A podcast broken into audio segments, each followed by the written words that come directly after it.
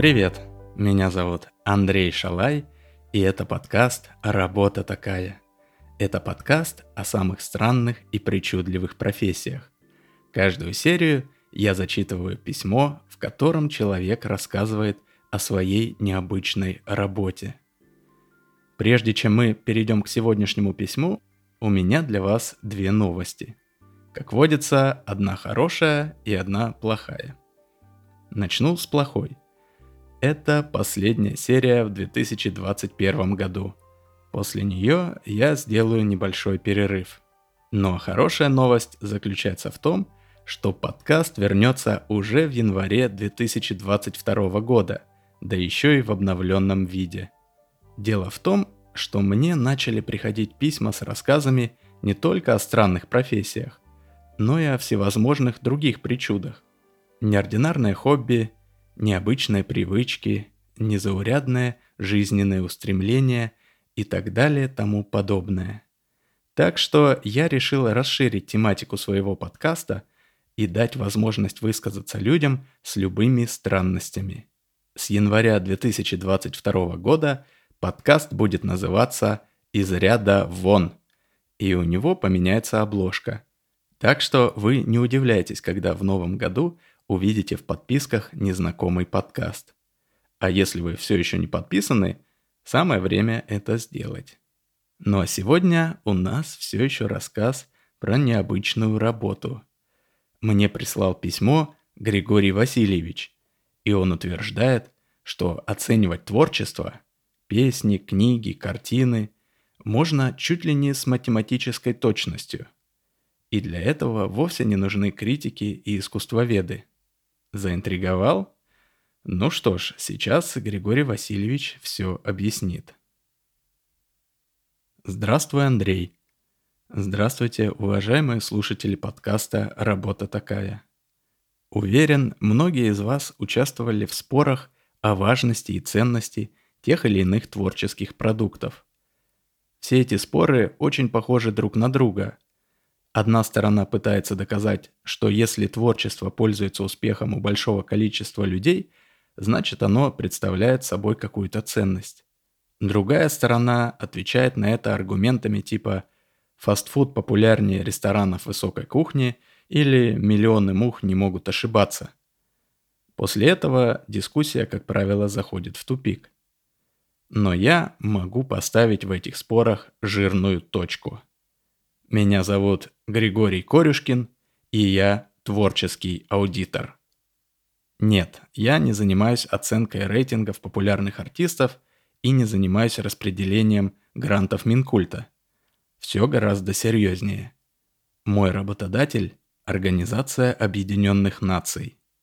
Если быть точнее – я представитель России в Комитете оценки общечеловеческого культурного наследия. Для чего все это нужно? Как известно, американцы еще в 70-х отправили в космос два космических аппарата Voyager 1 и Voyager 2 с посланием от имени всего человечества. В нем были представлены, помимо всего прочего, признанные достижения мирового музыкального искусства – музыка Баха, Моцарта, Луи Армстронга и другие шедевры. По сути, это была проба пера. Уже в конце 80-х человечество задумалось о том, чтобы создать некое хранилище, в котором будут храниться самые актуальные достижения науки, промышленности, техники и в том числе искусства. Этот своеобразный ковчег был задуман на случай техногенных или природных катастроф, в результате которых могут быть полностью разрушены человеческие города вместе со всем тем, что человечество создавало последние тысячелетия. В таком случае, при помощи вышеупомянутого хранилища, в качестве бэкапа человечество сможет быстро восстановить цивилизацию и не начинать все сначала. С наукой и техникой все достаточно просто. Но что делать с искусством?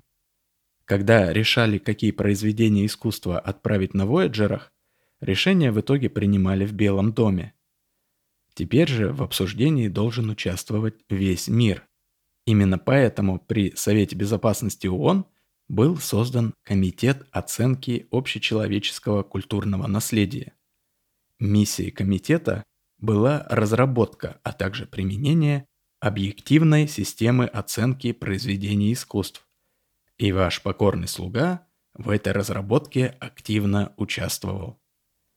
Перед нами стояла непростая задача – научиться объективно и, что главное, методично оценивать искусство. Да, я понимаю, что культуроведы, искусствоведы, литературные критики и прочие гуманитарии среди вас на этом месте воскликнули. Да мы это давно умеем и занимаемся подобными оценками уже много лет. Но все не так просто. Критерии оценок, даже среди специалистов из мира искусства, неоднородны и так или иначе зависят от множества внешних факторов. Чего далеко ходить? Достаточно посмотреть на оценки жюри на Евровидении. Если бы критерии оценок были общими, то жюри, в отличие от зрительского голосования, во всех странах голосовало бы примерно одинаково. На деле же мы видим порой диаметрально противоположные результаты оценок экспертов в разных странах. Мы не могли полагаться и на показатели популярности. Условную Дарью Донцову издают гигантскими тиражами – но это не говорит о том, что подобное творчество представляет культурную ценность. Но это также не означает, что все популярное творчество является ширпотребом. По Битлз сходили с ума миллионы людей по всей планете. Тем не менее, их песни признаны музыкальными шедеврами. Получается, доверять экспертам и критикам мы не могли, но и на тиражи мы тоже не могли полагаться мы зашли с другой стороны, то есть со стороны слушателей. Тут надо сделать небольшое отступление и разобраться с тем, зачем вообще нужно искусство и творческие произведения. Сейчас объясню. Человечество двигает вперед два типа людей. Первый тип строит реальный мир. Это инженеры, ученые, бизнесмены и политики. Второй тип параллельно строит мир виртуальный или фиктивный. Это философы, мыслители, а также все деятели искусств. Люди второго типа при помощи искажения или простого отражения настоящей реальности показывают людям первого типа, каким был, какой есть и каким может стать реальный мир. Если бы не было людей первого типа, было бы некому строить реальный мир. Если бы не было людей второго типа, некому было бы показать строителям, какие ошибки были допущены при строительстве, каков нынешний статус стройки и что вообще мы хотим построить в будущем. Я знаю, что мы не первые поделили людей на физиков и лириков, но мы первые применили эту модель не для споров, а для прикладной задачи – Сейчас вы все поймете. Итак, мы разобрались, что цель творчества – вдохновить, направить, мотивировать, называйте как хотите, строителей реального мира. Соответственно, чем больше инженеров, ученых, политиков и других строителей реального мира потребляет какой-то творческий продукт, тем более высокую культурную ценность этот продукт собой представляет. Приведу пример. Первый творческий продукт – песни популярного исполнителя, которые набирают сотни тысяч или даже миллионы прослушиваний. Но 99,9% слушателей – это подростки или взрослые люди, которые в созидательной деятельности не участвуют.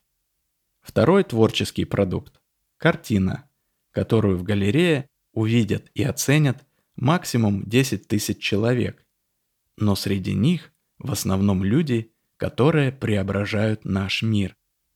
Картину мы сохраним в хранилище, а песни популярного исполнителя нет. Так как творческие продукты из хранилища должны будут помочь восстановить цивилизацию, а не развлекать 16-летних подростков. После того, как мы определили критерии отбора, дело осталось за малым. Мы начали проводить опросы по всему миру среди людей, которых мы отнесли к Созидателям, то есть среди инженеров, ученых, предпринимателей, политиков и других подобных профессий. Мы спрашиваем, какие творческие продукты вы потребляете, какую музыку слушаете, какие книги читаете, на какие выставки ходите и так далее. После чего просто считаем, сколько раз тот или иной творческий продукт был упомянут в ответах респондентов. Творческие продукты, набирающие определенное количество упоминаний, получают статус культурного наследия, представляющего ценность для потомков, и попадают в хранилище. Вот так, при помощи математики и социологии, мы решили проблему, над которой сотни лет бились критики и искусствоведы. В завершение хочу дать напутствие всем творческим людям. Творите и создавайте новые миры не ради циферок и лайков. Ваше творчество должно вдохновлять, мотивировать, учить и придавать сил другим созидателям. Только выполнив этот критерий, у вас появляется шанс на то, что о вас и о вашем творчестве узнают наши потомки через десятки, а может и сотни тысяч лет. С уважением, Григорий Васильевич Корюшкин.